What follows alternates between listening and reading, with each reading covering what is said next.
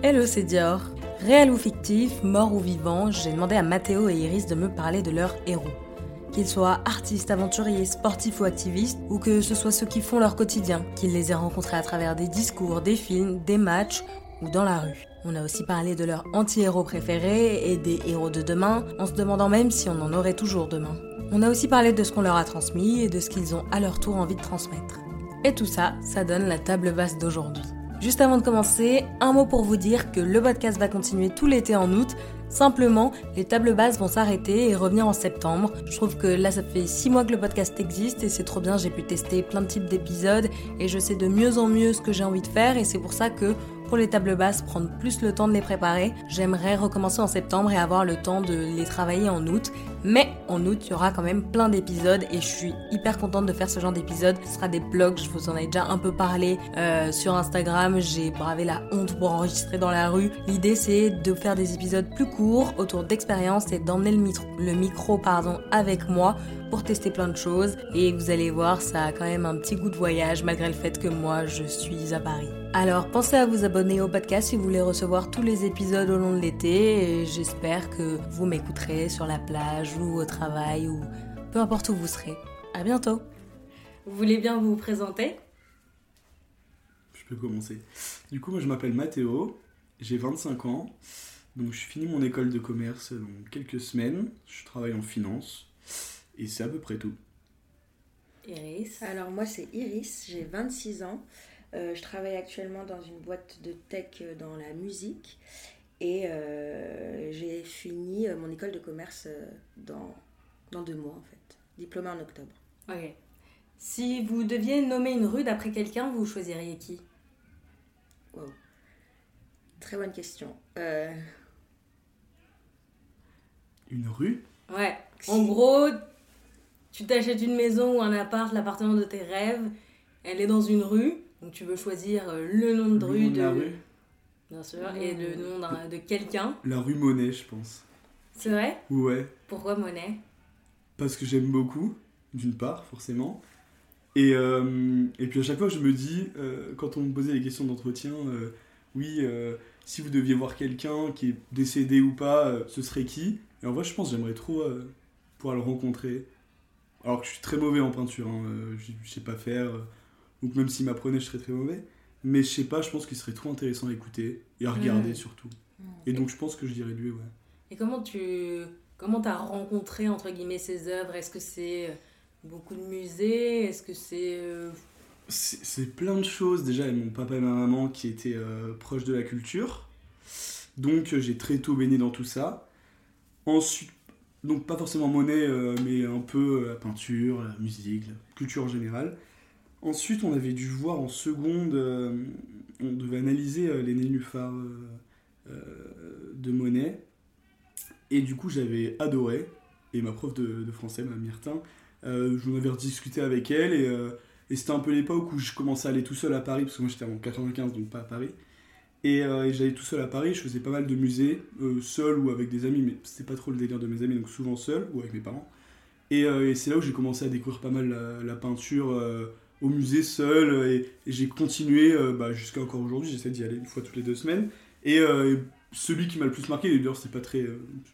tout le monde, enfin, beaucoup de monde aime Monet, quoi. Je suis pas du tout. c'est très banal. Mais moi, j'ai une admiration pour ce mec qui est assez impressionnante. Et je suis toujours pourtant très mauvais, malgré toutes les expos, très mauvais pour analyser des œuvres, etc. C'est, je pense que si tu fais pas d'études, t'es très mauvais de toute façon. Mais voilà, je pense que je dirais Rue Monet. Ok, je vois. Et toi, Iris? En vrai, le fait que tu aies dit euh, le nom d'une personne connue, je pense que je dirais la rue Davis. Pour euh, bah, justement, quand on voyait ton bouquin euh, sur Angela Davis, moi aussi parce que j'adore Miles Davis. et je trouve que ça fait un ça fait double nom. ouais, vraiment. Et ça sonne bien comme un nom de rue, je trouve. Je suis d'accord avec toi. Et ouais, je sais pas. En plus, je trouve que les noms des rues, souvent, quand c'est des, des, des noms qui te parlent, tu mémorises beaucoup plus bah, le nom de la rue. Du coup, ça me semble bien. Et quand tu disais, euh, tu disais Mathéo a dit quelqu'un de connu, du coup ça te fait penser à Davis parce que tu pensais à quelque chose d'autre avant, à quelqu'un d'autre? Euh, Ouais, je pense que j'aurais dit.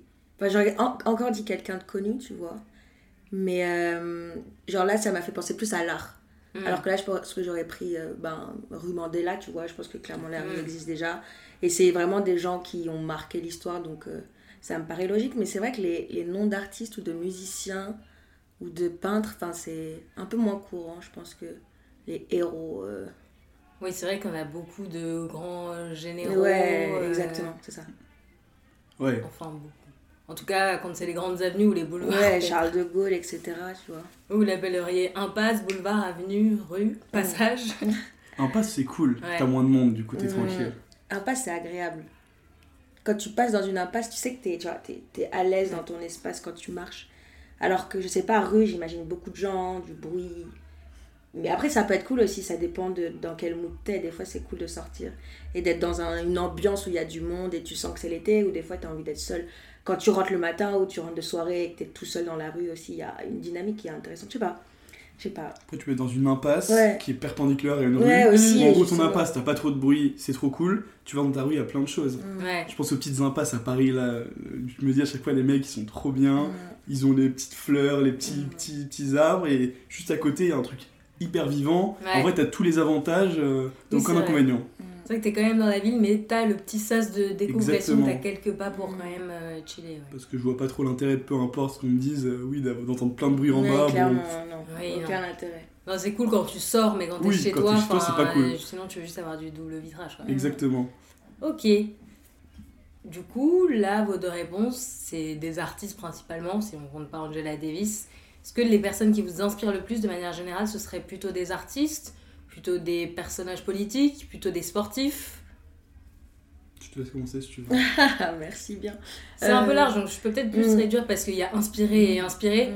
Mais je veux dire, au quotidien, si tu dois te dire, euh, je sais pas, je... ouais, non, en fait, je vais pas préciser. Mais oui, je vois ce que tu veux dire en vrai, mais quand je pense à des gens inspirants, enfin, il y a trop, c'est. Quand tu dis inspirant, souvent tu penses à quelqu'un qui est inaccessible ou quelqu'un genre de célèbre ou mais en vrai il y a des gens qui m'inspirent genre tous les jours juste mm. même que ce soit dans ma famille ou dans mes amis quand j'ai des potes qui arrivent à réaliser leurs projets je trouve ça inspirant. Et je me dis si pour eux c'est possible peut-être que moi aussi je peux tenter des choses et que ça marchera. Donc euh, non en vrai je pense à, à plein de choses. C'est vrai que justement quand tu dis sportif ou musicien ou il y a tellement de il y a juste des gens qui font leur métier et c'est inspirant, tu vois, même si c'est pas un truc super élitiste ou je sais pas. Mais, mais je pense à plein de choses différentes quand tu me dis. Et toi mais, mais un peu pareil dans le sens où. Euh, bah alors moi je suis fan de sport du coup. Et donc je sais pas si les sportifs m'ont inspiré, mais en tout cas c'est, ils m'ont donné des, des, sensations, des sentiments, euh, notamment d'autant plus le foot je pense. Euh, depuis tout jeune, moi je suis fan de foot et donc je peux te citer à chaque fois à des moments de ma vie des, des joueurs que j'adorais et qui me procuraient beaucoup de sensations sans pour autant que je m'en inspire dans le sens où je j'ai pas spécialement envie de, devenir footballeur professionnel un jour, même si je faisais du foot. Et donc c'est pas une source d'inspiration mais c'est une source de sentiment.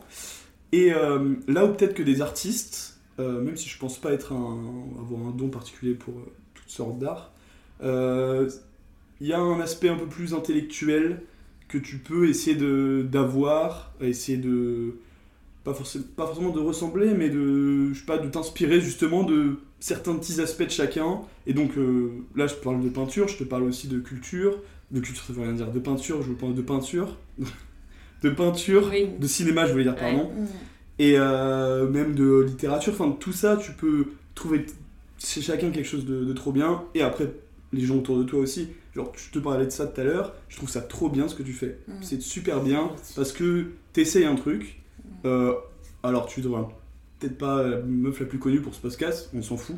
C'est juste qu'au quotidien, ça te rend sans doute heureuse. C'est cool, c'est un projet trop bien. Bah, moi, mes amis qui font des projets, je trouve ça trop bien aussi qu'ils le fassent, qu'ils se donnent pour ça. Moi, j'en ai fait quelques-uns aussi avant, que ce soit une association qu'on a, a fondée, qui a super bien fonctionné maintenant. On est plus de 100. Je suis trop content de l'avoir fait, même si je suis en retrait aujourd'hui. Et, euh, et même bah, après, tu prends aussi euh, tes amis, tes parents sur euh, leur façon de penser. Enfin, je pense que hmm. tu as l'aspect du mec un peu inaccessible, artiste, footballeur, etc. Et aussi les gens autour de toi qui t'apportent au quotidien en fait. Et ils t'apportent plus d'ailleurs que les personnes connues pour moi. Oui, c'est vrai. Non mais je suis d'accord avec vous. C'est pour ça que je voulais pas préciser ma question parce que je pense que c'est plutôt une espèce d'écosystème d'inspiration hmm. où moi, je me souviens de pareil d'images sportives, de courses Je sais plus si vous voyez cette image, c'est une vidéo, c'est un, aux Jeux Olympiques, c'est un relais Avec les féminin. deux filles. Alors peut-être c'est ouais, ça, exactement. ouais, exactement, mais tu vois, genre, moi, je fais pas du tout de cours, je fais pas spécialement de Ouais, sport, ouais. mais cette image, elle est tellement impressionnante et elle donne vraiment des frissons. Mm. Et je sais pas, et euh, c'est peut-être que si je la regarde et que le lendemain, je dois faire un truc chiant ou me dire je vais pas y arriver, bah, tu vois, tu l'as en tête sans que ce soit euh, non plus euh, dans mes annales euh, de personnes qui m'inspirent. Et t'as, euh, comme tu disais, euh, tes potes qui font un truc et tu te dis, ah bah quand même, c'est plus réaliste entre guillemets, c'est quelqu'un qui est à peu près à mon niveau, je peux faire la même chose. Et je trouve que c'est génial surtout de se créer son un peu son pôle d'inspiration où t'as plein de trucs différents. Mm. Donc euh, moi je sais que j'aime bien écouter des gens qui font euh, du biz, enfin ça, je l'ai dit de manière hyper euh, snob, mais du business, tu vois, des entrepreneurs, euh, des artistes qui parlent. Bon bah ex- activistes, tu vois, quand tu disais Angela Davis, moi je Mm. disais un magazine sur elle juste avant. Et c'est vrai que tu te sers un peu de tout, mais au final je sais pas ce qui a le plus d'impact, si c'est pas juste... euh, Je pense que c'est un mélange de tout en Mais fait. vraiment. Parce que bah, tu prends Angela Davis, Mm. on va prendre encore plus simple Martin Luther King, des choses Mm. comme ça. Euh, tout l'impact qu'ils ont eu pour euh, bah, votre vie à vous deux par exemple aujourd'hui, euh, même si c'est différent en France, mais euh, aux États-Unis, en France, dans le monde, c'est un mec qui a compté énormément. Mm. Et je pense que tu t'inspires de ce qu'il a voulu faire euh, à une autre échelle, parce que lui c'était une échelle où c'était tellement, euh, tellement horrible à l'époque que. euh, Mais là, aujourd'hui, il y a toujours des problématiques qui existent, sont certes moins graves, mais qui existent quand même. Et donc, à ton échelle, tu peux avoir envie de t'améliorer, ensuite voir ce que ta mère fait, par exemple, pour X raison, ce que ton père fait, ce que ton ami fait. C'est, je trouve que c'est un mélange de tout qui- fait ta personnalité et qui fait aussi ce que tu as envie de devenir, ce que tu as envie de faire. Ouais. C'est exactement ça. Mais justement, quand tu, euh, enfin, le fait que tu parles de Martin Luther King, j'étais enfin, je me disais que c'était super inspirant parce qu'au final, son message était super simple.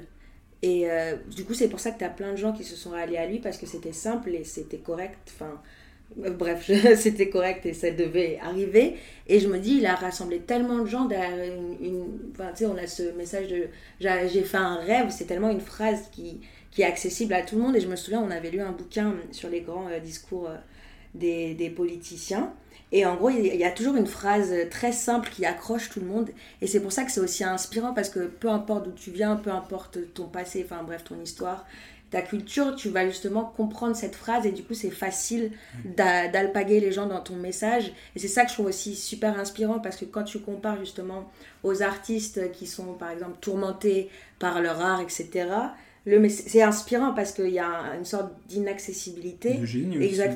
Alors que là, c'est c'est des, des trucs qui sont faciles et qui- qu'on devrait tous euh, ben, juste comprendre et entendre et continuer sur ce chemin. Je sais pas si c'était clair. Ouais, je vois. Si, si, très clair. Mais c'est vrai que souvent, les gros messages euh, qui sont euh, porteurs d'une grosse symbolique portés par des gens importants, au Mm. final, quand tu regardes la phrase, Très elle simple. est très très oui, simple. c'est comme ça, que- c'est vraiment, comme ça ouais. on s'en souvient grâce à ça. on s'y rattache grâce à ça, mais le penchant, c'est aussi que Mm. L'extrême droite aujourd'hui, par exemple, c'est aussi des messages très simples. Mm. Et euh, ça rallie plein de monde, aussi. malheureusement. C'est Ouais. tout le. C'est de la politique. hein. Oui.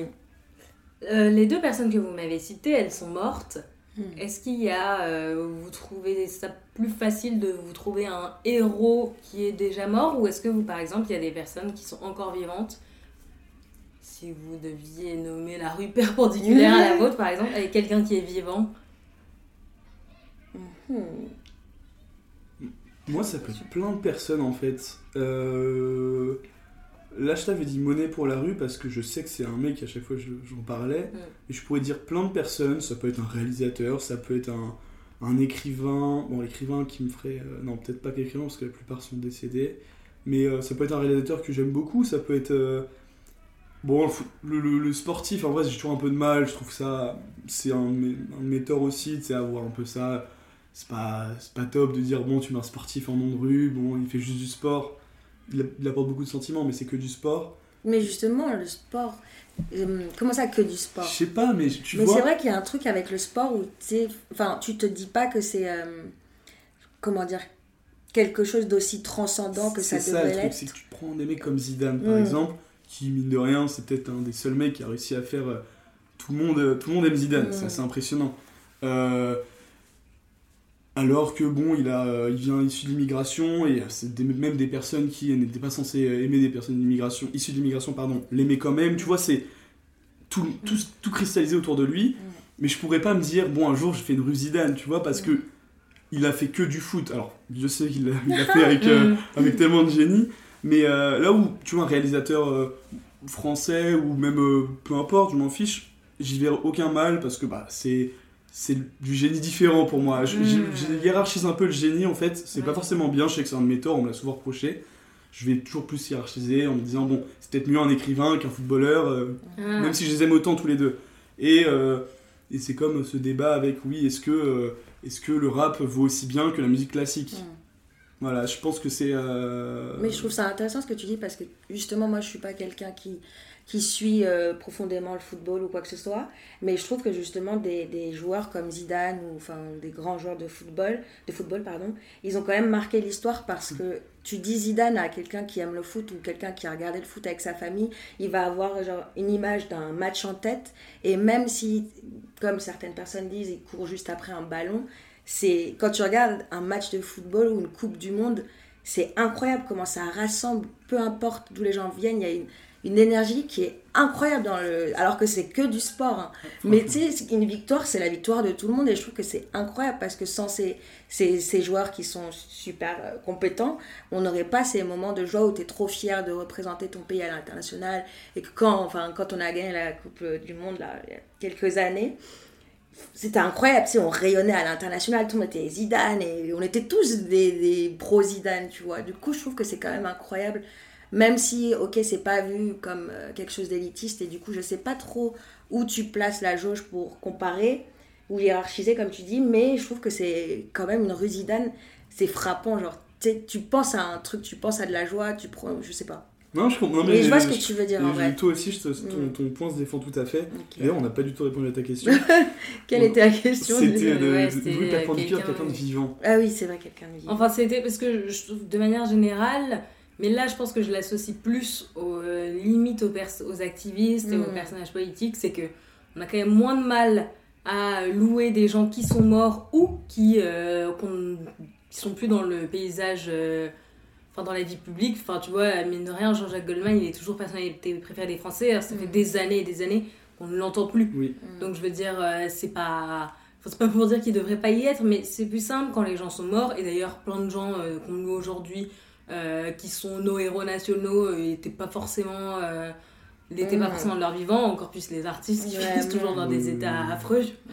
et du coup je me demande un peu s'il n'y a pas dans tous les cas un héros euh, ne peut être un héros que quand il est mort tu vois. Bah, je pense pas. Par contre je pense vraiment qu'on se rend beaucoup plus compte de ce qu'a apporté quelqu'un mm. avec le temps. C'est dur de se rendre compte directement de l'impact d'une personne sur du court terme. Par exemple non j'ai pas d'exemple qui me viendrait pertinent mais, euh, mais on va prendre un activiste, peu importe dans quoi, il va faire quelque chose, on va le voir sur du court terme. Euh, on va prendre Tobira, tiens, moi j'adore Tobira par exemple. Et eh bah tiens, je dirais Tobira parce que j'adore cette femme. Mhm. et, euh, et Tobira, qui a, c'est la, loi, la loi pour le mariage pour tous, c'est elle. Et elle, bon, on, a senti l'impact évidemment, vu que maintenant les, les, les, gays peuvent se marier. Et je pense que dans 30 ans, si c'est pas remis en cause d'ici là, on se rendra encore plus compte mm. du changement de paradigme que ça fait dans une société. Alors même que notre société était quand même plutôt ouverte là-dessus, mm. pas totalement, mais plutôt ouverte. Et, euh, et je pense que c'est dur de se rendre compte directement de l'impact. Et ouais, je vois. Tu vois, je pense que c'est ça. et puis je pense qu'il y a aussi un côté, quand la personne est morte, il n'y a plus de modification sur ce qu'elle a fait. Ce qu'elle a fait est fait et il n'y a pas de risque que euh, je sais pas, finalement qu'on l'ait érigée en héroïne et qu'après elle fasse quelque chose d'autre. Là, au moins, tu sais dans quoi tu. Enfin, tu sais sur euh, quel cheval tu mises. On sait ce qu'elle a fait, elle fera plus rien d'autre. C'est peut-être pour ça. C'est vrai. Mais c'est fou quand même que la personne quitte la terre pour qu'on puisse euh, la mettre au rang de légende. Comme si justement la mort, ça permettait de passer à ce statut genre de icône, légende. Bah, c'est quand même. Euh, c'est quand même fort comme mot, oui. Ouais, c'est que ça renvoie aussi aux héros qu'il y avait un peu quand tu étais au Moyen-Âge, où les héros, bah, c'était les saints, tu vois. Donc c'est des gens qui sont, voilà. Ouais, c'est vrai que j'ai jamais fait vraiment attention à cet aspect. Parce que par exemple, moi je bosse dans la, dans la musique, et en gros, on devait faire euh, sortir, enfin bref, faire une collection d'albums légendaires, parce que là c'est les 50 ans du hip-hop cet été, et du coup, on devait faire euh, les albums légendaires qui ont marqué l'histoire. Et bref, tous les albums qu'on prenait, c'était vraiment des anciens albums. Biggie. Voilà, tu vois. Et tu sais, tu as des, des, artistes comme Kendrick et tout. Et on se demande si on peut les mettre au rang de légende parce qu'ils sont encore là. Et en vrai, ils vont encore fournir des œuvres, etc. Mais en même temps, je me dis, ce qu'il fait, c'est incroyable. Donc pourquoi ne pas le mettre.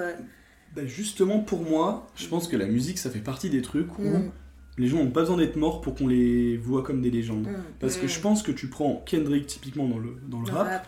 Kendrick, il a sorti euh, deux albums absolument extraordinaires il y a quelques années maintenant. Mm. Ces derniers albums sont bien, après voilà, mais ces deux premiers, il y a un changement, enfin, il, il marque un truc dans le, dans le rap.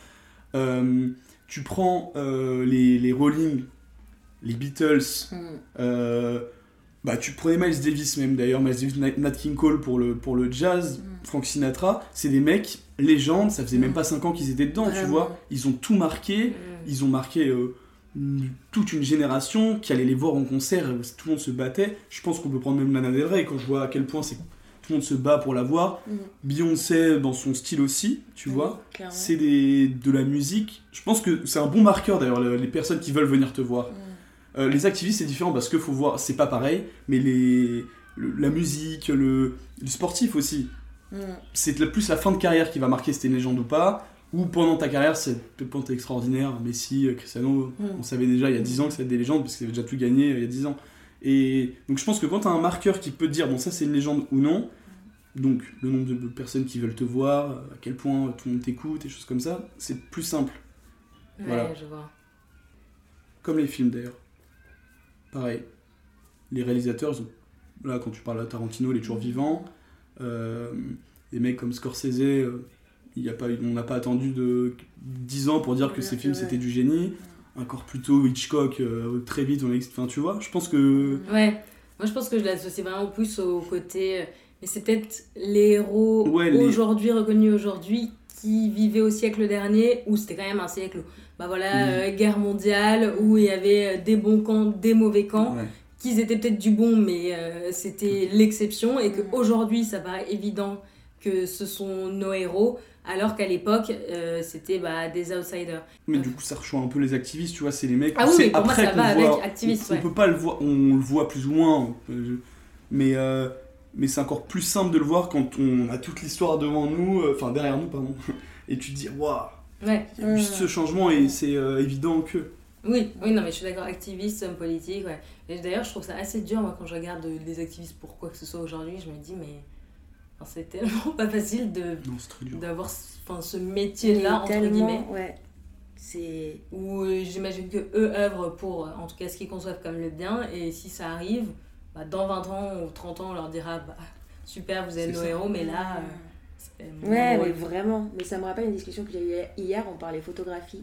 On parlait des, euh, des reporters de guerre, etc., qui partent prendre leurs photos et qui te ramènent des clichés incroyables et qui risquent leur vie justement pour que nous, on ait ces photos sur la une de XY Magazine. Et euh, je me disais, en vrai, c'est des héros. Et c'est fou parce que des fois, tu connais même pas leur, leur visage à eux, mais tu as leur, leur photographie qui t'a marqué. Et c'est vraiment leur cliché. Enfin, je sais pas comment expliquer ça. Mais je crois que c'était vraiment genre des héros cachés au final. Parce que leur art est, mis justement à disposition de tout le monde, mais que eux-mêmes, tu, tu, tu, connais leur nom, mais tu ne sais pas qui ils sont. Et même, tu connais même pas forcément leur nom d'ailleurs. Oui, tu connais l'image qu'ils ont fait, le moment qu'ils ont immortalisé, mm. mais moi je suis capable de donner des images qui sont hyper connues, mm. je suis incapable de donner mm. un seul nom de photographe connu.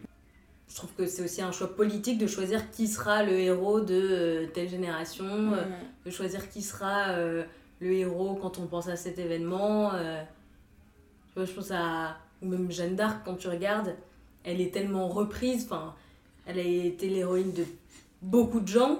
Et chacun en fait ce qu'il veut, tu vois, quand tu penses à Jeanne d'Arc, bah, c'est la figure du Rassemblement National, mais avant ça, elle l'était pour d'autres personnes. Mm. C'est vraiment aussi des gens qui s'approprient un personnage. Euh, et encore qu'à l'époque, elle était euh, vue, pas, vue comme une sorcière, parce que tu vois, c'est, fou aussi, c'est ah dire à quel point, euh, tu vois, à quel point l'histoire change. C'est euh, selon le, la, la, société, la vision de la société, où maintenant la femme vaut quelque chose, là où il y a 600, 700, même, même il y a 50, 70 ans, mm. Pas beaucoup de temps, ça valait pas grand chose pour beaucoup d'hommes. Mm. Il y a un changement, et donc forcément la vision change, tu vois. C'est hyper intéressant d'ailleurs de le relever, je trouve. Est-ce que vous avez des personnages fictifs qui, qui vous plaisent bien? Ouais, moi, beaucoup en vrai. Mais après, elle me plaire bien. Donc, le personnage fictif que je. En tant que personnage, je trouve génial, mais j'aimerais pas du tout euh, y ressembler, par exemple. Et t'as le personnage fictif qui pourrait euh, t'inspirer, entre guillemets. Euh, si je pense à, au personnage fictif dont j'aimerais pas ressembler, mais que j'aime beaucoup, bah déjà dans plusieurs films ou plusieurs, plusieurs livres. Moi, mec, Georges Duroy, c'est dans. Je sais pas si vous avez lu Belle Amie. Georges Duroy, bon, en gros, bon, on va pas faire Belle Amie de toute façon, mais c'est un personnage super intéressant euh, qui monte un peu parce que c'est un peu un goujat avec les femmes. Il, couche avec des femmes pour prendre en galon parce qu'il connaît les bonnes personnes, machin.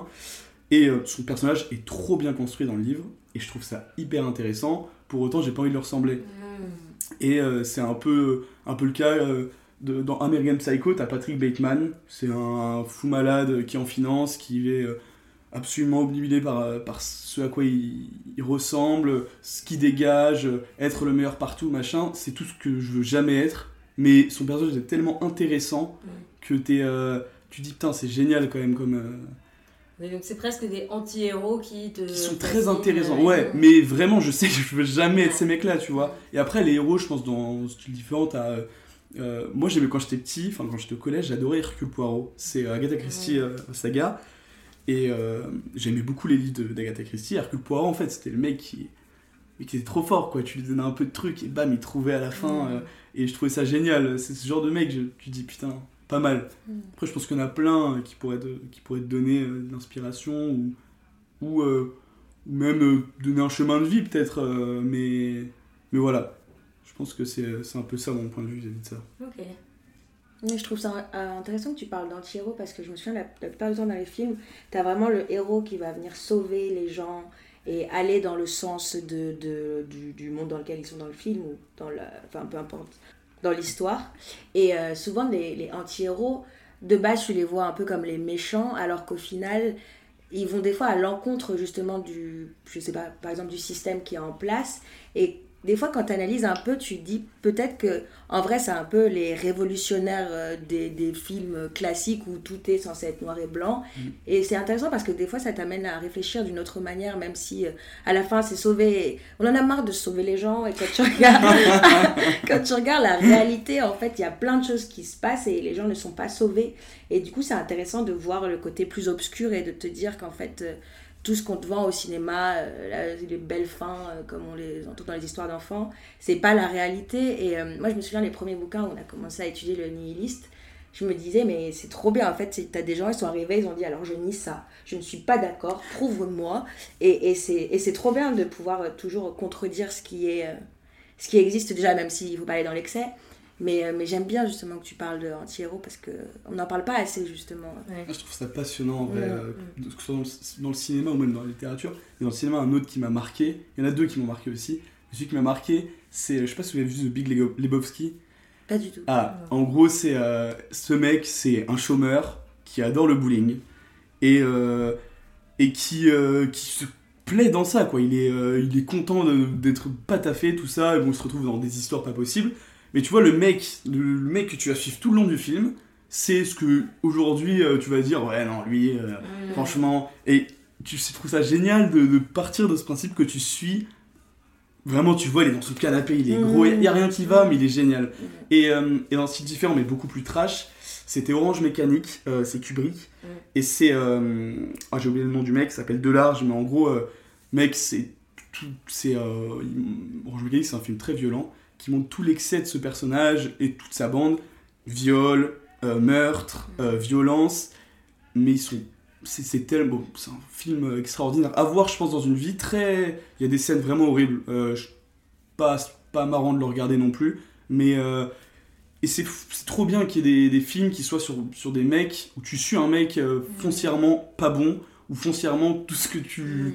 Je voudrais pas être, mais ils sont trop intéressants. Et je trouve ça même souvent plus intéressant que les héros purs et durs euh, qui sont trop forts, qui à la fin tout est beau. Voilà. De toute façon, en général, dans les vraiment bons films et séries, les personnages, les bons et les méchants, dans tous les cas, ils sont bien faits et ils ont raison. Vraiment. Et ils ont tous leur raison. Et souvent, même, je trouve que euh, les personnages qui sont affreux, il y a quand même un truc où à la source s'ils le sont c'est toujours parce qu'ils ont vécu une Mmh, injustice Exactement. C'est vrai. et donc c'est peut-être une ce qui les sauve un peu c'est peut-être ce qui fait qu'ils sont encore Mm. pires que les autres Mais Et ça me fait penser à Joker en vrai quand des on parle de ça. Ouais.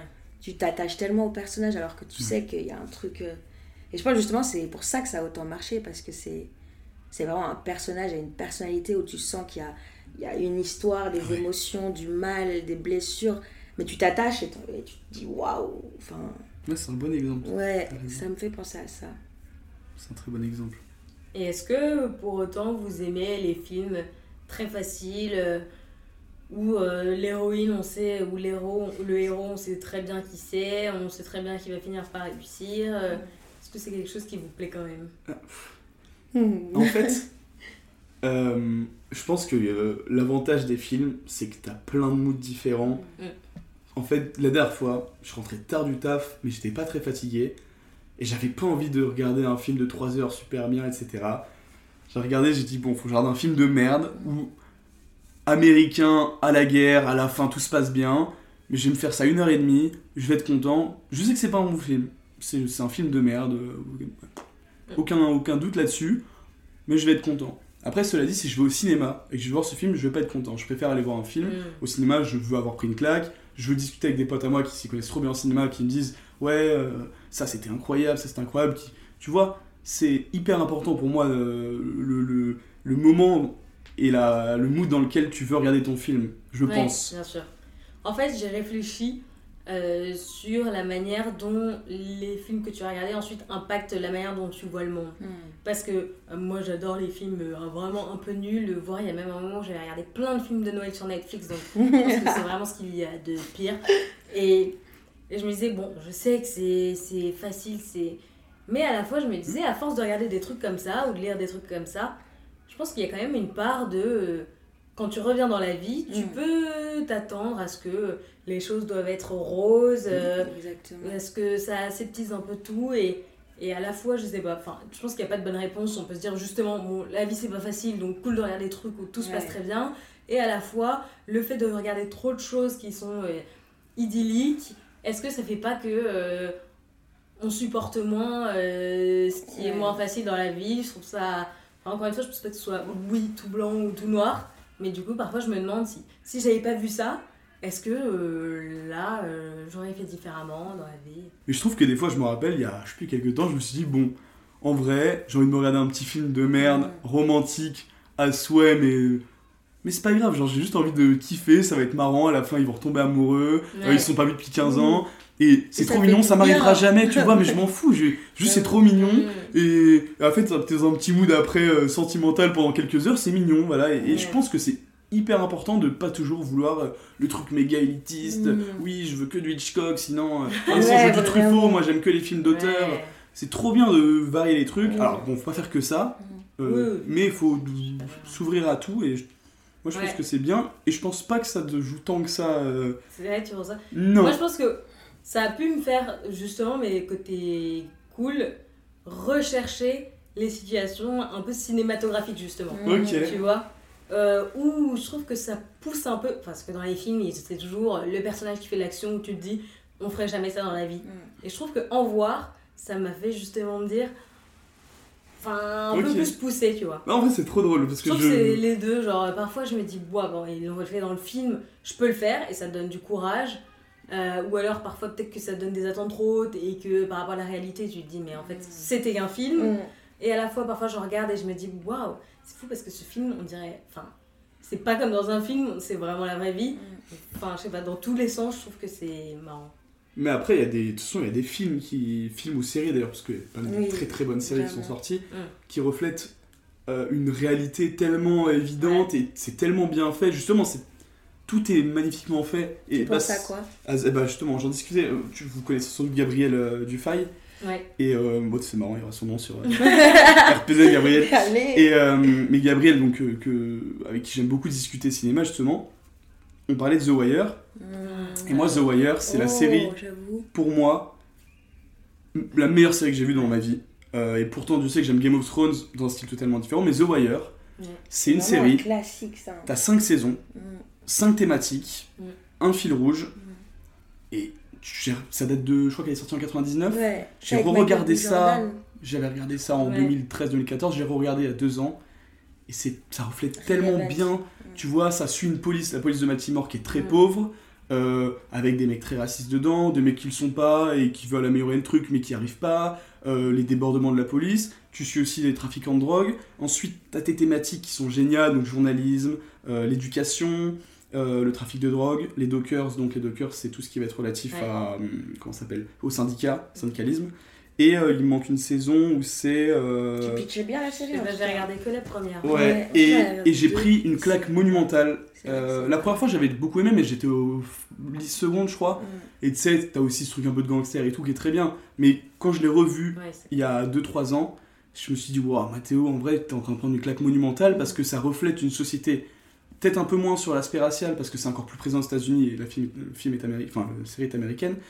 Mais euh, c'est du HBO, quoi. C'est des, des, séries extraordinaires. Et celle-ci, moi, je pense que tout le monde devrait la voir parce qu'il y a trop d'aspects qui sont hyper intéressants et en fait qui reflète la société d'aujourd'hui mm. de manière monumentale. Voilà. Bah, je suis d'accord, et tu vois, cette série, elle est souvent citée d'ailleurs comme vraiment la meilleure du monde, mm. mais c'est aussi ce qu'on ce qu'on loue dans cette série, c'est que justement, elle reflète parfaitement la réalité. Et du coup, je me disais, mais c'est marrant, qu'est-ce que c'est. Bon, c'est censé être rien du tout, mais tu vois, t'as as des gens qui vont vraiment avoir la théorie de un bon film ou une série, c'est vraiment une bonne histoire, ou alors on s'en fout de l'histoire, c'est comment c'est raconté. Et pour autant, euh, la série qui est euh, évidemment géniale et qui est souvent citée comme la meilleure, c'est mm. parce que elle est la plus proche de la réalité. Exactement. Et les gens se retrouvent. Ouais, là, j'en parlais, je sens que j'ai. Mais il y a vraiment un truc avec cette série que je crois que j'ai jamais rencontré personne qui en parle et qui, qui te dit pas que la, la série l'a marqué. C'est vraiment à voir, je pense. Hein. C'est vraiment à voir. Et, et, je pense que personne perdra du temps à regarder ça. Mm. Au pire, tu n'auras pas aimé de ouf. C'est presque documentaire. Voilà, Exactement. C'est très intéressant la façon dont c'est construit, dont dont tous les personnages sont faits et en fait mm. tu prends tu te dis putain bah encore plus aujourd'hui avec euh, l'histoire du policier où mm. tu vois à un moment un policier il tabasse un mec euh. mais je me souviens à un moment c'est lequel euh, qui meurt? Il y a un des personnages qui meurt? Ah, je vais pas on va pas on va commencer à se on verra plus tard. Non mais je sais que plein de gens été marqués par la mort de ce, oui, de ce, et, d'ailleurs il y a même des personnages les, personnages sont géniaux et il y a justement il y a Omar un personnage génial. Mm qui est gay. Mm. Et euh, pendant longtemps, donc même à l'époque, les gays, c'était pas encore euh, comme aujourd'hui, c'était il y a 20 ans. Mm. Et c'est le gay, mais badass de ouf, tu mm. vois, c'est le mec, tout le monde, tout, tout Baltimore a peur de lui. C'est euh, putain, il arrive quoi. Et, et pareil, ça, je trouve ça trop bien qu'ils aient. fait un, un, homme homosexuel, très, en plus très sentimental, tu vois, il est avec son mec et tout, tu sens qu'il est très doux et à la fois hyper dur, qui fait peur à tout le monde, qui est pas qui a pas hésité à tuer plein de mecs. D'ailleurs enfin tu vois c'est enfin moi je, je suis oui je suis d'accord. Je trouve cette série majestueuse vraiment. C'est vrai que sur aussi le traitement de certains euh, personnages euh, ou comme tu dis là la personne homosexuelle enfin même moi aujourd'hui quand je regarde des films je me dis mais comment c'est possible de enfin d'écrire ce genre de, de personnage parce que enfin c'est le gay il le mais vraiment comme ça, juste le gros et cartes. waouh mais ça existe encore mais bref. Mm. mais du coup c'est vrai que dans cette série euh, vu son époque, c'est fou qu'elle soit comme ça. Euh, moi, je pense que, enfin, pas l'équivalent, mais la série que j'adore euh, en français, c'est le Bureau des légendes. Je suis grand fan aussi, voilà, c'est dans mon top 3, j'adore aussi. Et pareil, c'est parce que, enfin, aussi, elle est vraiment que, notée comme elle a l'air d'être d'un réalisme, mais incroyable. Mm. C'est vrai, moi je suis. Et House of Cards, je crois que c'était Tony Blair. Tony Blair qui avait dit qu'à 98%, ça ressemblait à, à la réalité. Euh, House of Cards, très bonne série aussi, tu vois. très mm. politique, faut aimer la politique. Moi j'aime beaucoup et et c'est trop bien, j'adore ce genre de série en fait. C'est super bien. Et comment ça s'appelle? Bureau des gens Ouais, pas Bureau des gens, c'est l'autre de euh, sur Canal qui est avec Cadmerade qui est génial. Baron ah, Noir. oui. C'est vraiment bien ça? Franchement, je pensais pas trop aimer. Trop bien fait. Cadmerade extraordinaire dedans. Et en fait, c'est très politique encore, mais y a, tu vois plein de petits aspects, à mon avis, pas du tout loin de la réalité. Alors, c'est certes romancé, tu vois. Mais euh, c'est à voir aussi. C'est des. J'adore, franchement. D'accord. Si vous deviez être un modèle de quelque chose ou pour quelque chose que vous avez fait ou quelque chose que vous êtes, vous aimeriez que ce soit quoi Même si c'est pas. que ce soit très réel, une envie que vous avez, ou que ce soit comme ça en y pensant pendant juste 3 secondes sans que ce soit sérieux. Euh. Un modèle, mais par rapport à quoi? Ou juste dire euh, on te connaît pour ça. Hmm. Ah. On te reconnaît pour ça. Que ce soit juste ton entourage ou alors pour euh, pendant 200 ans euh, à travers le monde. Alors là, mais c'est trop dur. Si tu devais être panthéonisé pour un truc ou juste. Euh... Et toi, déjà réponds à ta propre question. Ah. Ouais, je suis intéressée dans Elle est vraiment dure, moi j'ai besoin Elle est vraiment dure. En vrai, euh, je sais pas. Je sais pas, je sais pas. Bah, une cause noble, déjà, c'est sûr. Mm. Of course. Donc, qu'est-ce qu'une cause noble aujourd'hui euh, euh, Il y en a plusieurs, mais il y a des gens qui sont plus, ou moins légitimes de l'être, de représenter cette cause, tu vois. Euh, ou d'être, tu vois, quand tu dis représenter la cause, ou d'être un bon allié d'une cause. Enfin, tu vois, ça me fait penser, on, pensait à, on parlait de Angela Davis tout à l'heure, et je regardais, je lisais le magazine Légende qui lui est consacré. Et ils expliquaient que quand elle avait été à un moment emprisonnée, pour payer sa caution, c'est un fermier qui était blanc mhm.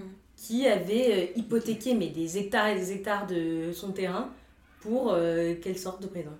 Je savais même pas, c'est trop bien. Alors c'était plus lié à son engagement communiste, parce que avant même, enfin elle est connue pour les droits civiques, mais c'est une grande communiste. Et donc lui, je crois que c'est pour ça qu'il s'identifie à elle, pas pour le combat racial. Mais tu vois, enfin, il y a effectivement euh, être Angela Davis et être le fermier où c'est. Ça me rappelle grave une histoire ce que tu dis. En gros, un des premiers bouquins que j'avais lu, c'était. Euh, ça s'appelle The Freedom's Writer's Diary. Et en gros, je crois que ça a été repris par le film Écrire pour exister qui est sur Netflix. Ah Sauf que le livre est beaucoup mieux. Et en gros, il y a un passage dans le bouquin où il parle de. pendant la, lutte pour les droits civiques, d'un groupe de, de militants des personnes noires et des personnes blanches qui ont traversé euh, le sud des États-Unis et qui allaient en fait tous ensemble dans les bars qui étaient réservés euh, aux blancs. Mm. Et du coup, ils s'asseyaient tout tous ensemble. Et je me souviens, il y a une scène où euh, du coup, ben, les blancs commencent à, insulter toute l'équipe et tout. Et c'est un, un, mec blanc qui va se mettre devant pour laisser les, les noirs fuir. Et à ce moment-là, quand, quand la prof raconte l'histoire, je me suis dit c'est ouf parce que tu as des gens comme ça qui vont participer à des luttes et qui vont permettre en fait à la lutte d'avancer juste par des petits gestes. Et, et ces personnes, j'en ai aucune idée, je sais pas comment ils s'appellent, mais tu sais, c'est vraiment des gens qui contribuent à leur échelle, mais ça peut faire une, une différence incroyable. Et c'est vrai, euh, des, comme tu dis, des, des actes nobles comme ça, mais qui, genre vraiment ta pierre à l'édifice. Ouais. Mais c'est ça, comme tu disais, euh, bon, certaines causes, comme je serais pas le représentant, euh, peut-être que je dirais pas ça, mais c'est pour ça que je mmh. pensais ouais, au-delà d'être représentant. Euh, mais, je pense qu'un truc qui me tient à cœur, et c'est donc je parlais de l'assaut qu'on avait fondé il y a quelques années, qui s'appelle Cité des chances. Donc c'est pour euh, promouvoir l'engagement citoyen chez les jeunes de banlieue. Et accessoirement, l'objectif c'est de, limiter les inégalités, à notre échelle évidemment. Hein. Euh, mais du coup, je sais pas, soit que cet, cet assaut que j'ai fondé avec plusieurs amis, soit hyper connu et donc je suis connu comme un des fondateurs. Et je le fais même pas pour être connu comme un fondateur parce que je, foncièrement je m'en fous, je l'ai fait parce que c'était une cause qui, me plaisait. Mais du coup, ça voudrait dire que t'as un truc à grande échelle qui aiderait euh, des personnes qui n'ont pas eu les mêmes chances que moi du fait de, la famille dans laquelle je proviens et qui sont pas. Ils sont issus de milieux populaires, c'est pas du tout les mêmes, euh, les mêmes euh, portes de sortie, c'est pas du tout les mêmes informations. Et je trouve ça hyper important pour moi de pouvoir faire profiter à des personnes qui n'ont pas ces chances-là, d'essayer d'en tirer le, plus qu'on puisse en faire, quoi. Et, ça, si un jour, par exemple, j'apprends que, je sais pas, c'était des chances, c'est euh, la plus grosse assaut en France sur l'inégalité, par rapport aux inégalités, bah, je pense que je serais le plus heureux, surtout que euh, moi, je me rappelle un moment qui m'a hyper marqué, c'était, ça faisait deux ans, et on avait fait notre simulation parlementaire, enfin, on l'organisait avec des, avec des lycéens, il nous a fait un, il y a un des élèves qui nous a fait un message qui nous a dit, oui, enfin, en gros, ils étaient pas du tout emballés au début. Normal, t'es au lycée, t'as pas vraiment envie de faire ce genre de truc. Et à la fin, il nous a dit merci, ça m'a tellement apporté, etc. Et je me rappelle du sentiment que j'ai ressenti au moment du, message, du moment où on a lu le message, parce que c'était beaucoup de travail, c'était, euh, on a passé beaucoup de temps, tu vois. J'ai eu un. un moment, je me suis dit, putain, c'est ça le bonheur, tu vois, c'est un peu ce que ressentirait un prof s'il fait. Euh, il donne des cours et à la fin, il vient qui leur remercie. D'ailleurs, depuis ce jour-là, je me suis toujours promis de, des profs qui m'ont marqué de leur envoyer un message pour leur dire euh, bah, ma maman euh, qui est décédée il y a quelques années, euh, on, a eu beaucoup, beaucoup, de messages, parce qu'elle était très appréciée dans notre ville, on a eu beaucoup, beaucoup de messages d'anciens de, élèves, et, j'ai lu des, lettres qui étaient bouleversantes. tu vois, je, tu t'en rends pas compte, et je pense que une fois j'ai reçu un message, c'était quelques mois après, sur Facebook d'une personne que je ne connaissais pas, qui m'a fait un long message pour me dire à quel point ma mère lui avait apporté des choses, de la pendant un truc de danse contemporaine en CE1 et qu'aujourd'hui ça a été ce qu'elle était, c'est parce que c'est grâce à ça elle se rappelle de ce moment-là. Et je me suis dit, waouh, et ça vraiment, ce moment, je pense que je m'en souviendrai toute, toute ma vie de ce moment où j'ai lu ce message, c'est que ça te. Tu dis, t'es juste tes profs en fait. Mais, tu peux tellement apporter à des, des personnes. Mais tu sais que justement, professeur, c'est tellement un métier qui. Moi, c'est le plus beau métier. Mais vraiment, on n'en parle pas assez, mais on a toujours un ou plusieurs professeurs qui nous ont marqués. Et tu sais qu'ils t'ont amené la matière d'une autre manière que, que le système euh, classique. Et tu dis, ils ont changé ta manière d'apprécier euh, la leçon. Et moi, j'ai une prof, euh, d'ailleurs, Madame Xiberas, c'était vraiment une prof de français incroyable. Et je sais que la manière dont elle, elle s'est. Déjà, sa manière de se présenter à nous, c'était pas le statut je suis votre professeur, je suis pour vous, je viens pour vous apprendre ça et c'est vraiment un échange élève prof, ça s'arrête là elle te fait vraiment, enfin, elle nous a vraiment donné envie de comprendre les textes qu'on étudiait. Et je me dis, c'est fou parce que c'est tellement un métier important. Au final, c'est les gens. Tu passes combien de temps à l'école quand tu es un enfant en vrai? Énormément. La majorité de ton temps, c'est à l'école. Et c'est le premier moment où tu rencontres des gens, enfin, tu te formes. Et je me dis, leur rôle est tellement important dans, le, dans la création des, des, des adultes euh, actuels. Et c'est trop important d'avoir des profs qui, qui sont vraiment passionnés. exactement. Et tu vois euh, la différence. Donc merci aux gens comme ta maman, parce que il y a des gens qui font vraiment la différence. Et c'est typiquement moi, et je l'ai toujours dit, si dans j'avais déjà été très riche par exemple, je pense pas que je serais parti en finance, j'aurais fait prof d'histoire. Et aussi, bon, il y a aussi le fait que je pense que c'est beaucoup plus dur maintenant, parce que les élèves peuvent être parfois durs, même si c'est au lycée, ils se rendront plus, compte, plus tard euh, compte que bon, ils étaient un peu euh, c'était un peu dur avec les profs, mais c'est des métiers. Euh, en fait, le métier de proche, tu peux pas trouver euh, beaucoup de métiers avec autant de plus-value pour quelqu'un, avec autant de sens. Tu vois, tu as les métiers euh, de la santé qui sont hyper importants, les métiers de l'éducation, sans doute d'autres que j'oublie, mais tu as tellement du sens et quand tu es passionné, que tu as des élèves qui sont réceptifs et qui disent merci et Enfin, monsieur, j'ai appris grâce à vous, euh, j'aime trop ça grâce à vous, je fais ce métier parce que vous m'avez fait aimer cette matière. Et on avait un prof en première d'ailleurs qui s'appelait monsieur. Euh, moi je ne pas le nom. Euh, monsieur Fleurier, pardon. Et bon, moi j'étais totalement fan d'histoire donc j'étais inconvaincu quoi. Mais toute la classe était pressée d'aller en cours avec cet homme. Je n'ai jamais vu ça. C'est-à-dire que même les. Bon, j'étais en S, mais j'étais en S dans une ZEP. Il y en avait quelques-uns qui n'étaient pas forcément hyper, hyper cool tout le temps avec les profs. Et tout le monde attendait que le moment où on avait cours avec Monsieur Fleurier. Et je me suis dit, mais waouh Le charisme mm. et, le, le, et la pertinence de ton cours est telle que tout le monde veut y aller. Et je trouve ça génial. Et typiquement, c'est des héros du quotidien, ces mecs-là. Exactement. Si on doit parler d'héros, c'est des mecs. Euh, moi, j'ai plusieurs moments avec des profs où je me dis, putain, ça, je m'en rappellerai toute ma vie, tu vois. Voilà. Si, euh, c'est sur ça. Euh, mm. Mais c'est trop bien que tu utilises le terme héros du quotidien parce que justement, maintenant qu'on en parle, je me dis quand tu penses héros, comme j'ai dit au début, c'est vraiment pas quelqu'un que tu peux croiser tous les jours, c'est quelqu'un qui est un peu inaccessible, c'est quelqu'un qui est loin. Et en fait, justement, il y a des gens euh, qui, par exemple, je sais pas, j'avais une pote qui me racontait qu'elle rentrait un soir, il y avait un mec qui la suivait, et t'avais un autre mec dans la rue avec elle, et il a fait genre qu'il la connaissait, et bref il a coupé court à je ne sais pas ce que l'autre monsieur voulait faire, mais c'est quelqu'un, en fait, c'est un héros du quotidien. À cette heure-ci, on ne sait pas ce qui, aurait, qui aurait pu se passer.